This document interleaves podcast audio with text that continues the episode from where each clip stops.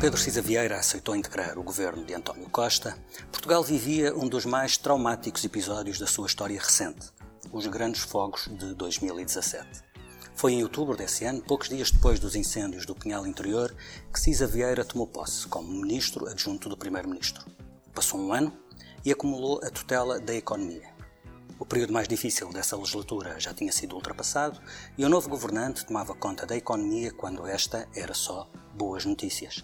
Passa outro ano e em outubro de 2019 Pedro Cisa Vieira chega a Ministro de Estado da Economia e da Transição Digital. É o número 2 da hierarquia do governo. As previsões apontavam para um ciclo de crescimento económico e um período inédito de superávit das contas públicas. As previsões foram destruídas num ápice pela pandemia do Covid-19 o país vive outra vez um momento dramático, agora perante o que será, provavelmente, a maior recessão das nossas vidas. A questão não é se a economia portuguesa cairá, como todas, em todo o mundo, mas quanto cairá e que políticas poderão responder a este desafio. É sobre isso que falaremos neste episódio de Política com Palavra.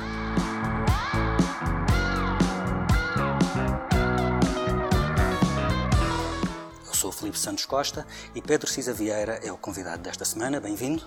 Obrigado, bom dia. Cisa Vieira tem 55 anos, é casado, pai de três filhos, tem uma boa, uma bem-sucedida carreira de advogado e fama de ser avesso aos holofotes. Obviamente, obviamente não escapa a eles, de, pelo menos desde que é número dois do governo e, sobretudo, desde que assumiu com mais visibilidade esse papel durante a gestão da atual crise. Em tempos foi militante do PS, mas deixou de ser. Já agora podíamos começar por aí. Explique-me isto. É porque eu já vi muita gente chegar ao governo como independente e tornar-se militante do partido que está no poder. No seu caso, é o contrário. Já foi militante, mas quando está no governo é independente. Bem, essa história é, é, é, uma história de que já falei. Eu, eu, de facto, fui militante do partido, fui, tive uma intervenção modesta, mas apesar de tudo intensa aí nos inícios dos anos 90. Uh, depois, posteriormente, acabei por uh, me dedicar mais intensamente à carreira profissional, fui advogado.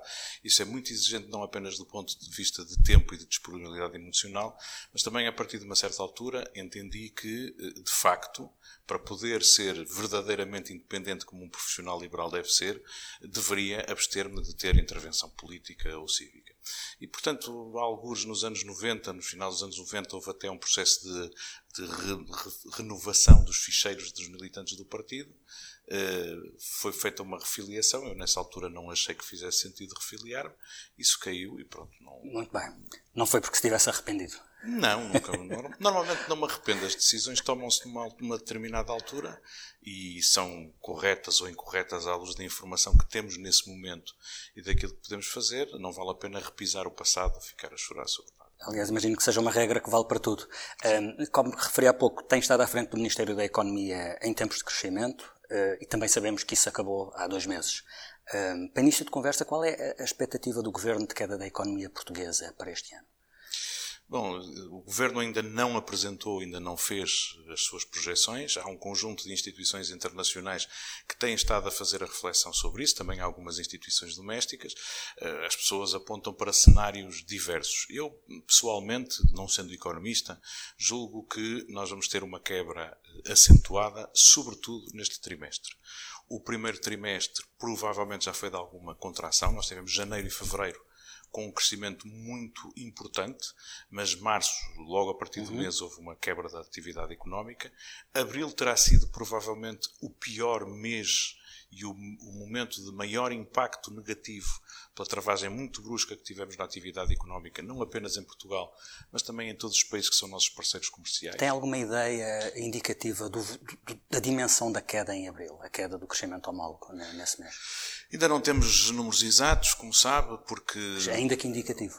Não sei, não, não quero, não quero comprometer-me. Estou é absolutamente convencido que terá sido o pior mês. E que em março, em maio, já com alguma reabertura da, da, da atividade económica, será melhor do que abril. E em relação, em relação ao ano, uh, por exemplo, o Banco, o Banco de Portugal conjunto... aponta um pior cenário para uma, uma recessão de 5,7, o FMI aponta uma recessão de 8 as contas do governo andam por onde? Não, não me compete a mim fazer as contas, não tenho a, cap a capacidade para as fazer, outras instituições internacionais estão a fazer, o que a Comissão Europeia deve estar a fazer sair também as suas projeções, alguns no intervalo desses dois valores que referiu. Eh, eu acho que eh, nós temos que estar preparados para ter uma contração muito significativa no segundo trimestre deste ano, portanto abril, maio, junho, com o pior mês sendo abril, e depois eh, no terceiro e no quarto trimestre vão ser já trimestres de crescimento. Aquilo que temos que criar é as condições para que esse crescimento que se vai verificar já na segunda metade do ano seja o mais rápido possível. Já vamos falar sobre isso, só para fechar esta questão da, da expectativa do próprio governo perante aquilo que temos pela frente. Com que previsão estão a trabalhar em relação ao, ao emprego? Bom, também é, é, é, provável, é razoável que o desemprego vá subir.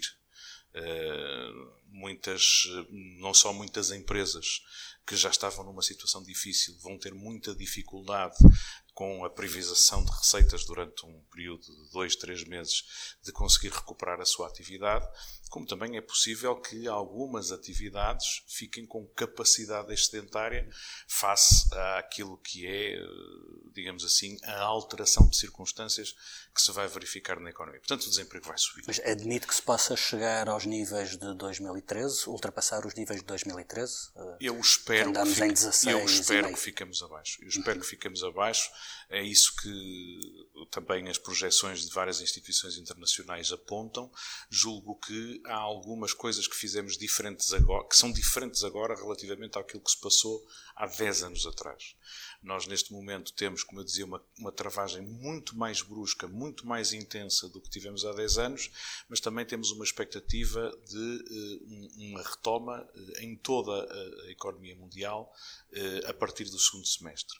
Por outro lado, também, nós temos, tivemos agora mecanismos que permitiram amortecer o impacto desta quebra brusca coisas como uh, as moratórias bancárias, que significam que as, que as empresas não têm que fazer face a compromissos financeiros de imediato e durante este período, uh, questões como o layoff simplificado, uh, questões como as moratórias de, de, dos compromissos perante a segurança social ou perante o fisco, são todos eles mecanismos que, digamos assim, reduzem o impacto desta quebra e, portanto, são importantes para permitir que aquilo que aconteceria na ausência destes mecanismos, que era muito provavelmente as empresas a procederem a despedimentos em grande uhum. quantidade, não se vão verificar.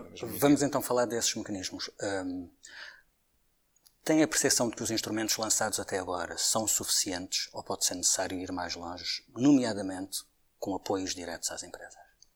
Com entrada de capital uh, a fundo perdido nas empresas? Eu, quando, quando falamos sobre apoios às empresas nestas circunstâncias, eu tenho falado de três fases diferentes que precisam de instrumentos diferentes e de mecanismos diferentes também para uh, suportar a economia.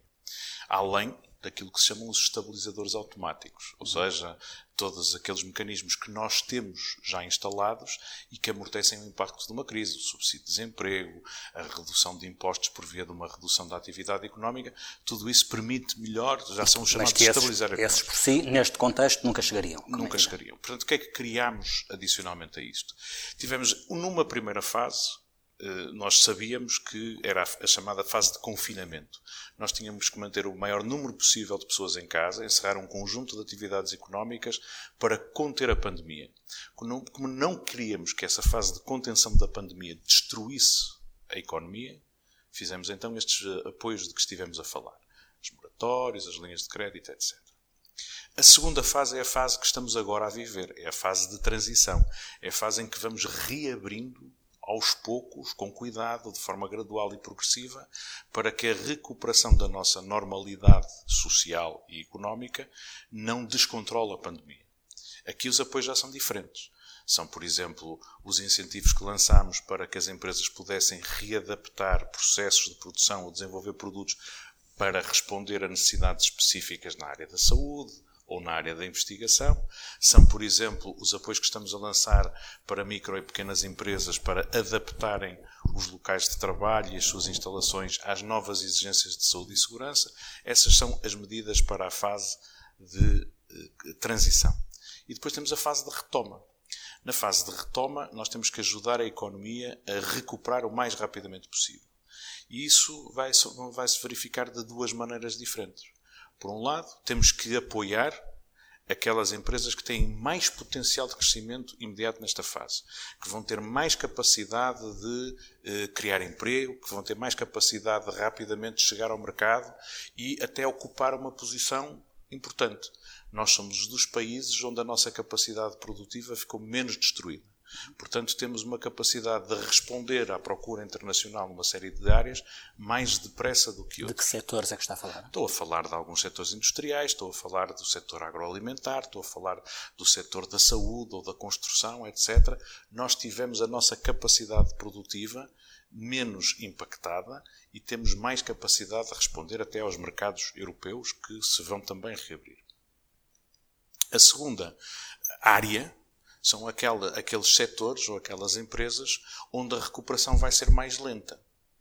Uh, precisam também de apoios distintos. Uhum. Se eu pensar no setor do turismo, se pensar em alguns setores, o setor automóvel, que somos muito dependentes, são setores onde provavelmente a retoma vai ser mais lenta e que os apoios vão ser mais. Uh, vão ter que ser mais dirigidos para que eh, empresas com grande potencial não fiquem destruídos. Isso pode, pode, pode implicar, efetivamente, apoios diretos às empresas, mecanismos de capitalização das empresas, mas lá está. Esses vão ter que ser dirigidos e vão ter que ser com critérios de seleção mais ordenado. Não pode ser como na primeira fase, critérios de banda larga para chegar a, todo, a todos os setores e toda a atividade. Já vamos falar com mais detalhe do turismo, eh, mas referiu eh, eh, como setores que demorarão mais a, a começar a sua recuperação, eh, áreas como o turismo ou, ou, a indústria automóvel. Estamos a falar de alguns dos grandes responsáveis por é grandes fatias do PIB nacional. É verdade, é verdade. E, portanto, e, e que sabemos que, serão, que terão necessariamente uma recuperação mais lenta. É, é, é, a, é a ordem natural das coisas. E nós não podemos uh, ignorar isso Aquilo que temos que fazer é perceber o que é que fazemos relativamente a essas matérias. Vamos olhar para aquilo que já temos. Hum, o único, o único mecanismo dos que já estão em vigor, que equivale de alguma forma a uma injeção direta de capital, a fundo perdido, nas empresas é o layoff, em que o Estado assume uma parte das responsabilidades de, com os salários. A outra grande aposta do governo nesta fase foram as linhas de crédito. Neste momento, aparentemente, há dois problemas nesta frente. O valor previsto já estará esgotado, tendo em conta o valor dos pedidos já feitos. O segundo, segundo a CIP, um estudo desta semana, só 3% das empresas que pediram empréstimo já tiveram acesso ao dinheiro. Neste caso concreto, o que é que está a falhar? É a banca ou é a Sociedade, a Sociedade Portuguesa de Garantia Mútua? Eu uh, não gosto de, dessa coisa do que está a falhar ou do que não está a falhar. Gosto de Alguma coisa não estará factos, a funcionar. Gosto de constatar os factos, gosto de constatar os factos e perceber como é que se pode fazer uh, de forma melhor. Uh, nós 3% é muito pouco. Concorda, concorda com essa crítica? É, é que eu não sei assim. se são 3%. Neste momento, por exemplo, nós, nós criamos essencialmente três, linhas, três ordens de linhas de crédito. Uma linha de crédito para microempresas do setor turístico, que é gerida diretamente pelo Turismo de Portugal, são 60 milhões de euros, que já chegaram a cerca de 15 mil empresas, verbas, ao abrigo dessa linha de crédito. Depois temos uma linha de crédito que corresponde uh, a 400 milhões de euros. Foi uma linha que lançámos logo no início de março, ela está totalmente esgotada. Uh, o sistema de garantia mútua já aprovou garantias para a totalidade desses 400 milhões de euros. Uh, eu não sei em que estado depois está a chegada do dinheiro às empresas propriamente ditas. Relativamente às linhas de crédito que abrimos mais recentemente, abrimos em 30 de março, no montante total de 6,2 mil milhões de euros, na verdade eram inicialmente 3 mil milhões, posteriormente em meio de abril alargados para 6,2 mil milhões. Eh, nós recebemos em eh, meados de abril 94% dos pedidos de garantia relativamente a essas operações. Já estão aprovados uh, cerca de, pelo sistema de garantia mútua, garantias correspondentes a cerca de 47% do valor das linhas de crédito abertas. E, estamos, uh, e estas linhas foram criadas com uma série de uh, aligeiramentos de procedimentos, porque queríamos que elas fossem os mais rápidas possíveis. Portanto, eu não sei, eh, depois disto, depois do sistema Público aprovar as garantias, que ainda não as aprovou relativamente a todas as, as operações que estão pedidas, quanto tempo demora a chegar efetivamente às empresas. Mas repare. Mas a dificuldade poderá estar na banca? Eu, eu, acho, volto a dizer isto. Sejam 3%, sejam 5%, sejam 10%, pronto. pronto. Estamos a falar de um nível baixo. Estamos de, a falar de, de, de um nível. De dinheiro a chegar a, efetivamente estamos às a empresas. Chegar a falar de um nível que uh, vai uh, recuperar rapidamente nos próximos dias. Uhum. Acho que nós, nos próximos dias, vamos ver finalmente o dinheiro a chegar às empresas. Quanto, quantos processos a SPGM gerir em tempos normais? Bom, a SPGM normalmente tratava de 200 processos por semana. E agora? Agora recebeu 43 mil processos uh, em menos de uma semana. E a máquina conseguiu responder a isso? Tipicamente, o prazo médio de aprovações de garantias com este sistema simplificado que fizemos foi de 3 dias. Agora repare, os bancos portugueses normalmente concedem crédito, em média, para toda a economia, todas as empresas portuguesas, de 2.700 milhões de euros por mês. Ou seja, todo o sistema bancário, num mês, concede crédito de 2.700 milhões de euros. Estamos a falar de mais do dobro. Agora tivemos mais do dobro uhum. numa semana. E, portanto, eh, eu tive ainda ontem a falar com eh, vários responsáveis dos bancos e eles diziam que com as pessoas em casa a trabalhar à distância foi muito difícil a cada um deles eh, assegurar todo este fluxo de tratamento de processos que receberam. A mesma coisa no sistema de garantia mútua. Apesar do esforço de simplificação que já fizemos e que vamos continuar a fazer, isto demorava algum tempo. Eu estou convencido que nós nos próximos dias vamos ver isto rapidamente a recuperar. A mesma Mas coisa pode aconteceu... haver aqui uma dificuldade parecida com aquela que se detectou na Segurança Social, é da máquina não estar preparada para é, este nível é de pressão. É exatamente a mesma coisa. Eh, eu acho que eh, nenhum de nós pensava que o nível de adesão das nossas empresas a estas medidas fosse desta dimensão.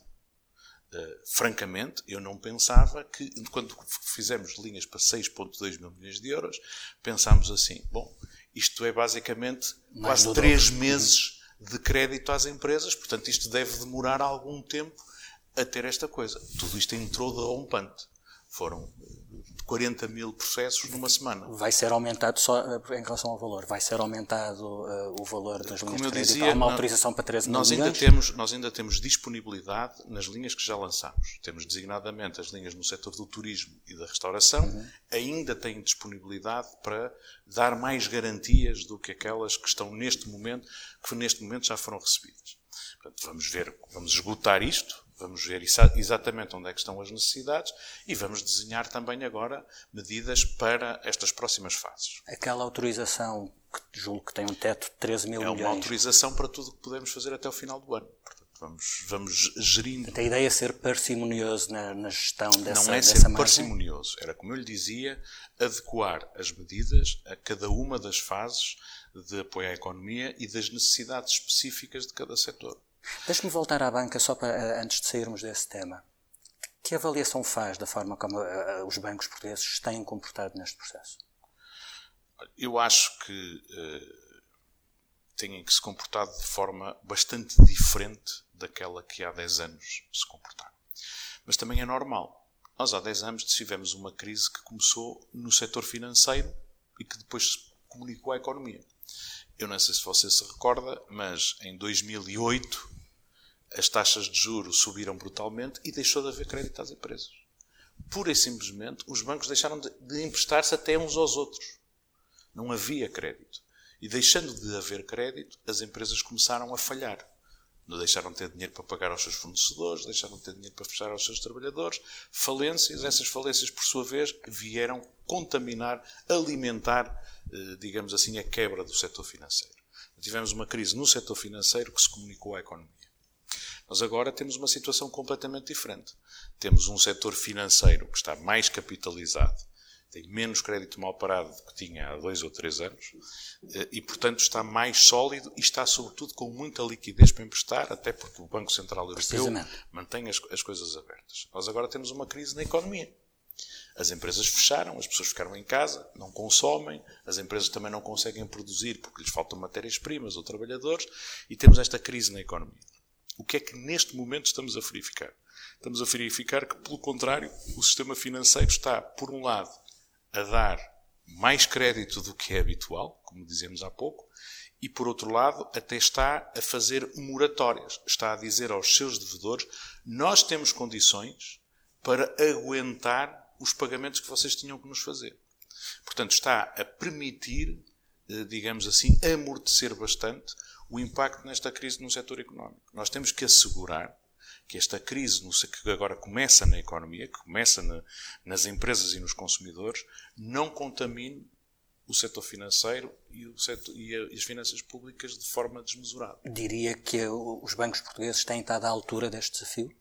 Eu acho que, eu acho que sim. Eu sei que, há, que, é muito impopular dizer isto, porque há muitas queixas sobre os bancos e que recusam créditos a, empre, a, empresas que, estão com, que já estavam com dificuldades, mas que são viáveis, e que uh, recusam crédito a empresas que têm dívidas à segurança social, ou que estavam a pedir garantias. Há, até, quem, há até casos de bancos que estão a contactar clientes que não, não precisam assim tanto de, de, de, de empréstimos sim, nesta altura, não estão na linha da frente, ouvimos, mas querem aproveitar esta estas condições já favoráveis. Já muitas histórias nesse respeito. Se olharmos para a fotografia à distância, aquilo que estamos a ver é que neste momento o sistema bancário, no seu conjunto, está a ajudar a amortecer o impacto de uma maneira que há 10 anos não se verificou. Eh, há outro caso, outros casos concretos que têm sido apontados, que é a questão dos bancos pedirem avalos pessoais, quando estamos a falar Neste de empréstimos em empresa. Uh, continuamos a ouvir queixas de, de Neste, dessa. Vamos lá ver relativamente. Não tem a... informação disso estar a acontecer nesse momento? Não, tenho uma informação exatamente contrária. As novas linhas de crédito que lançámos, estas de 6.2, que estão a ter esta procura toda, está nos, nos protocolos celebrados entre o sistema de garantia mútua e os bancos.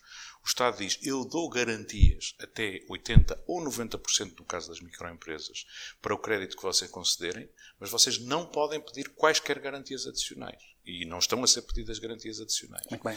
Mais, até relativamente àquela linha original dos 400 milhões, onde esta exigência não era feita, e onde os bancos pediram avalos eh, aos seus clientes, eu sei que neste momento já foram feitos pedidos para eh, que pudessem de retirar a necessidade dessas garantias. Portanto, eu, eu, essa história de, de, os bancos pedirem garantias foi, tinha a ver com estas situações do passado, já não se verificam nas linhas atuais e, e, e julgo que neste momento há uma compreensão muito grande dos bancos relativamente a isso. Referiu há pouco que é importante que esta crise que começou na economia não, não venha agora contaminar um, o sistema financeiro partilha dos receios de que possa, uh, uh, uma, possa surgir aqui uma nova crise de crédito mal parado, com a banca portuguesa ainda, embora numa situação melhor, ainda fragilizada. É, ainda há pouco tempo, o último relatório da Troika, eles continuam a acontecer, o último relatório da, da, da, da Troika chamava a atenção para essa fragilidade que, que permanece.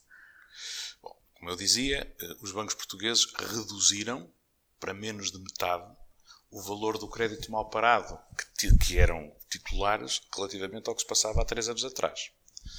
Uh, qual é o problema? O problema é assim: quando as empresas deixam de pagar aos bancos, quando as pessoas ficam desempregadas e deixam de pagar a prestação da casa, isto converte-se do lado dos bancos em crédito mal parado. E é aí que os bancos começam a ter problemas. Por isso é que eu dizia que é tão importante uma coisa como estas moratórias bancárias. As moratórias bancárias significam o seguinte: as pessoas podem ter, ter agora mais dificuldades de rendimentos, ou porque ficam desempregadas temporariamente, ou porque estão em layoff, ou seja lá o que for. O, os bancos e o Estado, aquilo que fizeram foi aprovar uma regra, no sentido de dizer as pessoas não têm que pagar isso agora. O que significa que este crédito não se converte em crédito em incumprimento. O que é, qual é o receio? Muita gente anda aí a, a dizer, é que se as empresas mais à frente vierem a entrar em dificuldades, deixam de pagar, lá cresce, cresce o crédito mal parado no lado dos bancos. E é isso que é, é um desafio para toda a economia portuguesa como um todo. Nestas linhas Queremos de crédito... assegurar que o mais depressa possível as nossas empresas voltem, recuperem vendas, recuperem mercado, possam cumprir as suas obrigações, porque isso impede, não é só o sistema bancário, impede que toda a economia comece a ter um, um problema mais grave do que aquele que resultou situado no tempo de três meses com uma redução grande da atividade económica. Nestas linhas de crédito, eh, que, que taxa de incumprimento pressupõem quando as desenharam? Bom, uh, uh, todo, todo, todo o nível de garantias que nós concebemos são feitos modelos bancários de análise de risco para ver qual é a probabilidade de incumprimento que ali ocorre, que é para saber quanto é que o Estado pode ter eventualmente que vir a cumprir ali. Eu não tenho esses valores propriamente referidos, mas uh, esses são modelos robustos que estão testados pelo Banco de Portugal, porque uh, a Sociedade Portuguesa de Garantia Mútua, o Fundo de Contragarantia Mútua, são supervisionados pelo Banco de Portugal e, portanto, nós assumimos uma percentagem de quebra que o Estado terá que, que cumprir e por isso é que provisionamos adequadamente o Fundo de Contragarantia Mútua para isso. Um banco de fomento já a funcionar neste momento faria diferença? um banco de fomento vai, sobretudo, eh, fazer diferença na fase de retoma. Uma grande... Mas ele ainda não existe. Quando tomou, na, na não, posse do Governo falou em 100 Sim, dias, já passou como sabe, nós, nós eh, lançámos os trabalhos para a criação do Banco de Fomento, a partir da fusão das, das eh, sociedades financeiras na esfera do Ministério da Economia, para poder capacitar-se como banco promocional para os efeitos da União Europeia. Nós vamos ter um conjunto de instrumentos financeiros à disposição dos Estados que passam pela capacidade dos Estados terem bancos promocionais para canalizarem esses recursos para a economia. Por isso é tão importante que o projeto do Banco de Fomento vá para a frente. Eh, nós tínhamos já o trabalho feito com a Comissão Europeia no sentido de termos as autorizações necessárias para isso, também um diálogo importante com o Banco de Portugal e eh, se é verdade que nestes últimos dois meses estivemos muito concentrados com outras prioridades, eh, este, este banco vai ter que ir para a frente muito rapidamente porque para a fase da retoma vai ser essencial. O último prazo que indicou para o arranque do banco acabou em fevereiro. Eh, consegue dar uma, uma previsão de quando é que acha que existirá o Nós estamos neste preciso momento a retomar os contactos com a Comissão Europeia para relançar este processo e, portanto, eu julgo que nas próximas semanas teremos seguramente novidades a esse respeito. Muito bem. Eh, falou há pouco na possibilidade, em alguns setores da economia, o Estado e em algumas empresas específicas, o Estado poder entrar no capital uh, das empresas. Fala um pouco mais disso. O que é que tem em mente, em que setores e em que condições? Bom, nós, nós uh, há duas ordens de razões que podem justificar a intervenção do, do, do, Estado no robustecimento do capital próprio de algumas empresas. Por um lado, é para ajudar empresas eh, em fase de crescimento, em fase de consolidação, eh, a eh, ganharem a base de capital necessária para poderem melhor expandir esses processos. Nós já tínhamos desde alguns tempos que já estávamos a pensar que deveríamos criar instrumentos de capitalização de empresas que pudessem passar por estes processos de crescimento e de consolidação. Uh, isso seguramente fará parte da nossa, das nossas ferramentas para a fase da retoma. Basicamente é continuar o que já vinha de trás. Mas depois, eventualmente, teremos que pensar em instrumentos de, de reforço dos capitais próprios de algumas empresas que estão em setores estratégicos, empresas que têm uma base, eh, digamos assim, de conhecimento e de mercado importante e que agora possam conhecer alguma dificuldade em setores industriais ou outros em que podemos, para eh, assegurar a continuidade de empresas de caráter estratégico, ter eh, possibilidade de intervenção no capital, seja com instrumentos híbridos, seja mesmo com participação no capital. Falou em empresas do setor industrial, pode ser um pouco mais específico? Que áreas de produção? Uh... Nós temos alguns setores industriais que são uh, extremamente uh, promissores do ponto de vista da sua capacidade técnica, que têm mercado, que têm uma possibilidade de crescimento grande. na área metalomecânica, na área dos plásticos, na área das biotecnologias eh, e da saúde de uma maneira geral. O que é que, eh, do agroalimentar, eh, estas são, são empresas que são prometedoras, mas lá está. precisam de crescer, precisam de ganhar escala para poderem aceder a mercados, para poderem incorporar mais conhecimento e gestão E isso não se faz sem capital. Isso não se faz sem capital. Há um elefante no meio da sala, como é evidente. Quando falamos da entrada de capital do Estado em empresas, o, o, o exemplo que está em cima da mesa é o da TAP. Um, já disse, já ouvi dizer que o Governo não exclui qualquer hipótese para salvar a TAP, mas eu ouvi o Ministro Pedro Nuno Santos dizer que uma hipótese pelo menos está posta de lado que é o Estado avalizar 350 milhões de euros, correndo o risco de acabar a pagar a conta e, e não mandar. Concorda que esta é uma hipótese que está fora de, de, de, de possibilidade? Eu, eu não acompanho esse dossiê diretamente. Aquilo que posso dizer é o seguinte: Portugal, eu acho que tenho esta ideia, que julgo que é comum a muitos portugueses, que a TAP é verdadeiramente uma empresa estratégica para nós. Ou seja, nós podemos dizer, mas nós precisamos mesmo de uma empresa, uma companhia aérea? Mas nós precisamos mesmo de uma companhia aérea? E eu estou convencido que sim. Eh, vou-lhe explicar eh, porquê. Eh, dois motivos essencialmente, ou três. Primeiro, pela nossa localização geográfica. 90% das pessoas que chegam ou saem de Portugal vêm por via aérea. E termos uma empresa como a TAP traz 50% das pessoas que chegam. Portanto, isto significa que a nossa ligação ao mundo, que é cada vez mais importante, foi o fator mais importante para o nosso crescimento económico da última década. A abertura das nossas exportações, a capacidade dos nossos empresários poderem chegar e contactar com outros mercados, etc., depende de termos boas ligações aéreas. Nós não podemos, nós para chegarmos ao centro da Europa, nós não podemos ir de comboio como fazem os, os franceses quando vão à Bélgica ou quando vão à Alemanha. Senão demoraríamos três dias só para ir e voltar. Portanto, eh, nós precisamos mesmo de ligações aéreas e não podemos estar dependentes de terceiros. Desse aspecto é estratégico.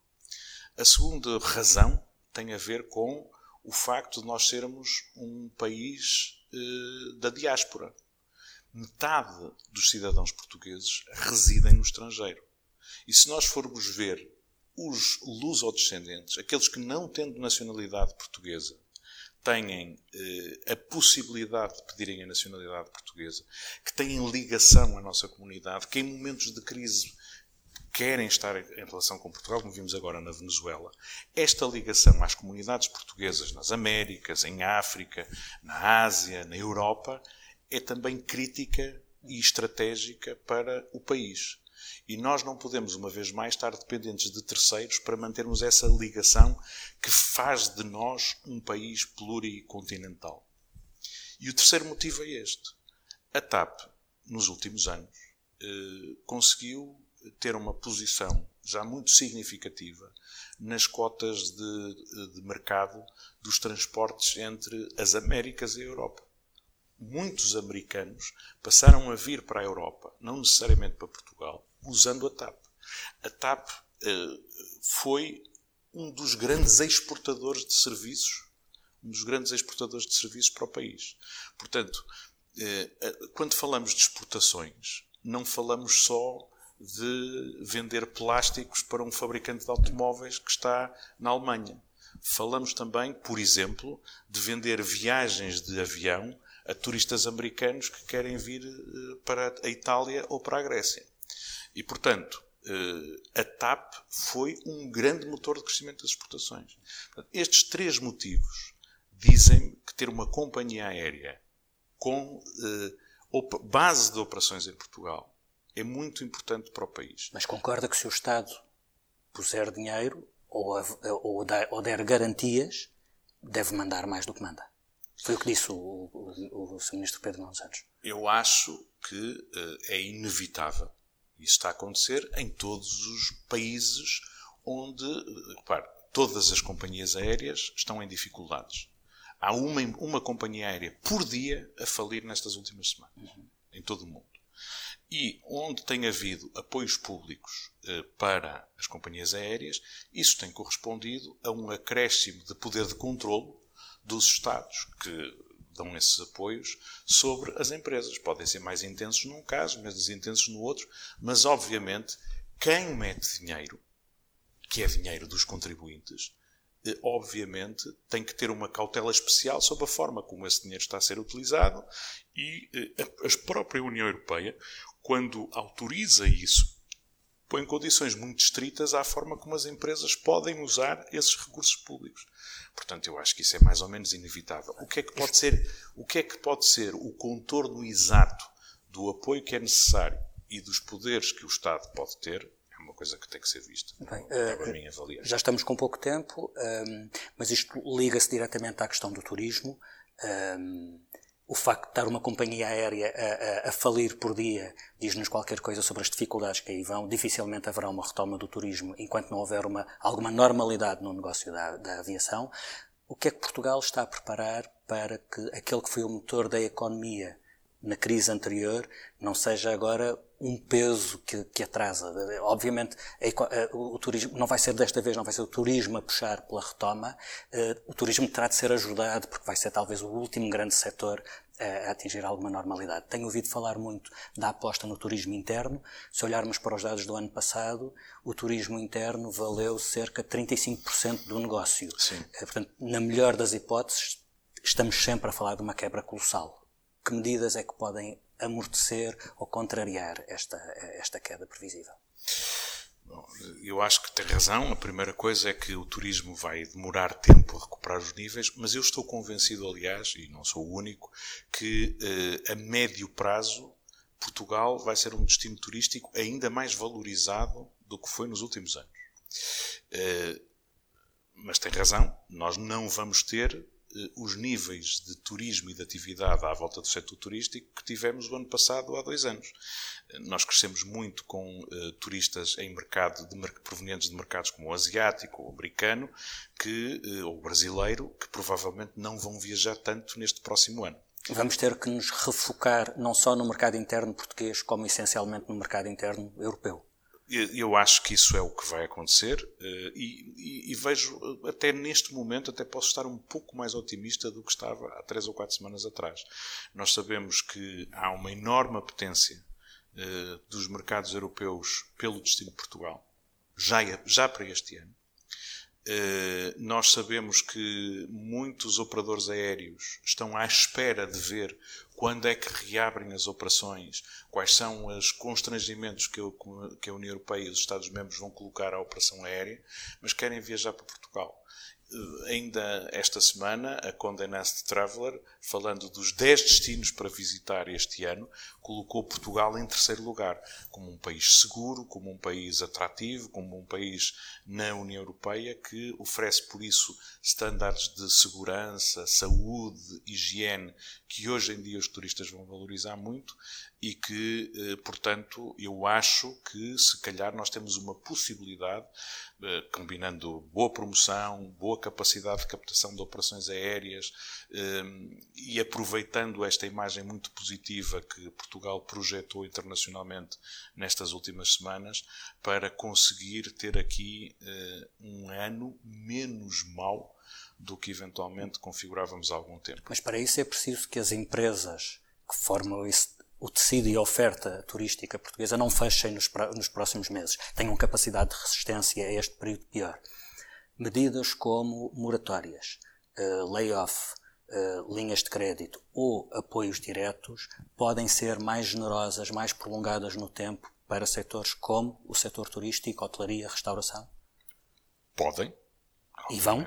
Podem e vão queria, uh, apesar de tudo. Só para perceber, eu, eu, vão ter condições uh, por mais tempo? Vão, vão ter seguramente, nós vamos querer preservar valor que existe no setor turístico e que durante alguns meses, durante este próximo ano, não vai poder ser aproveitado da mesma maneira.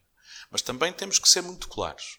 Nós não podemos pensar que faça sentido, do ponto de vista económico, manter todo um setor que vale 10% do PIB, valia 8% do, do PIB e 14% do volume de negócios, não faz sentido mantê-los fechado, com as pessoas todas em casa, durante este tempo todo. Há muitos setores económicos que vão precisar de recursos eh, e que e nós não podemos manter tudo fechado. Eles serão os primeiros a querer retomar. É preciso, portanto, portanto é preciso que haja procura. É isso, é isso. Mas quer dizer, não havendo procura, porque nós não vamos ter 27 milhões de visitantes estrangeiros eh, no próximo ano, não é? Como tivemos em 2019. Eh, portanto, nesse sentido, devemos perceber que há coisas que têm que ser preservadas, porque são críticas e estratégicas, outras que não faz sentido manter eh, fechadas com recursos humanos em casa durante um ano. Não faz sentido, por e simplesmente. Nem as pessoas querem, nem os empresários querem. E, e, e, e sobretudo, eh, devemos ser claros nesse aspecto não, e não criar falsas expectativas. Portanto, nós vamos seguramente prolongar os apoios ao setor turístico, mas uma vez mais, aquilo que eu digo tem que ser setores uh, apoios adequados uh, àquilo que é a figuração do processo de retoma da atividade turística. Porque a regra genérica é que os apoios, as moratórias, todo esse quadro que existe vai sendo descontinuado a partir de junho. Uh, casos como o setor do turismo é claramente cedo para fazer essa, essa interrupção sim, de apoios. Sim, sim.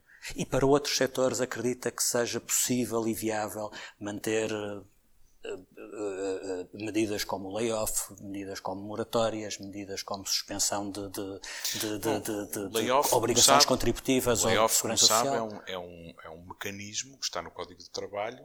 Simplificado, que, era esse que eu me referia. Pronto, eu acho que o layoff simplificado não vai fazer sentido da mesma forma.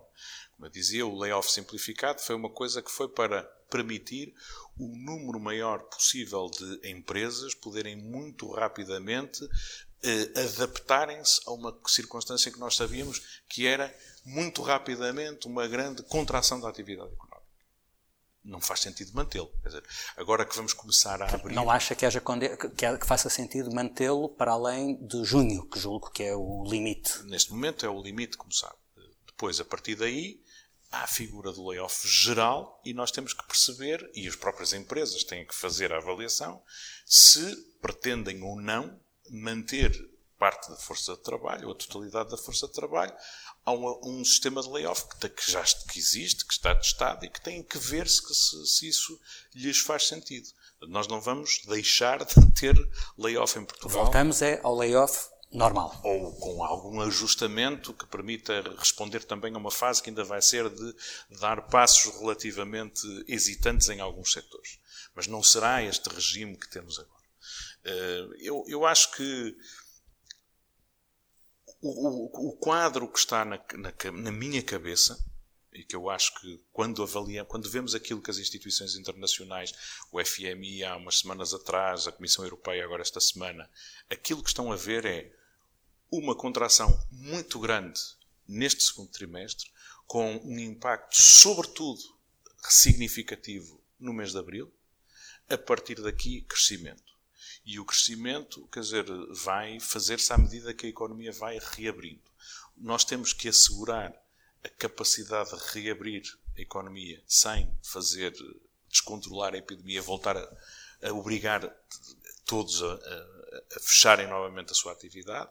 Mas eh, aquilo que todas as instituições dizem é que nós vamos cair muito e depois, a partir já do segundo semestre, começar a crescer mais depressa ou mais devagar, mas vamos começar a crescer. Apesar de tudo, acredita que será um crescimento rápido? Quer dizer, eu olho para aquilo que diz o FMI, olho para aquilo que diz a Comissão Europeia e eu vejo dois anos até voltarmos ao nível de 2019. Eu, como digo, não sou economista, mas faz-me sentido, eu percebo que isto seja assim.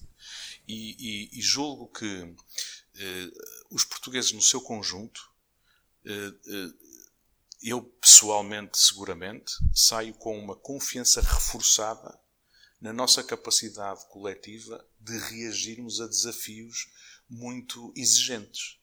Eh, a forma como nós lidamos nestas últimas semanas com este desafio da pandemia, a forma como percebemos que as nossas instituições, o nosso serviço de saúde, eh, as nossas empresas tiveram uma capacidade grande de se adaptar a circunstâncias muito difíceis, deve reforçar-nos a nossa confiança coletiva em como comunidade, trabalhando juntos, conseguimos reagir eh, às circunstâncias.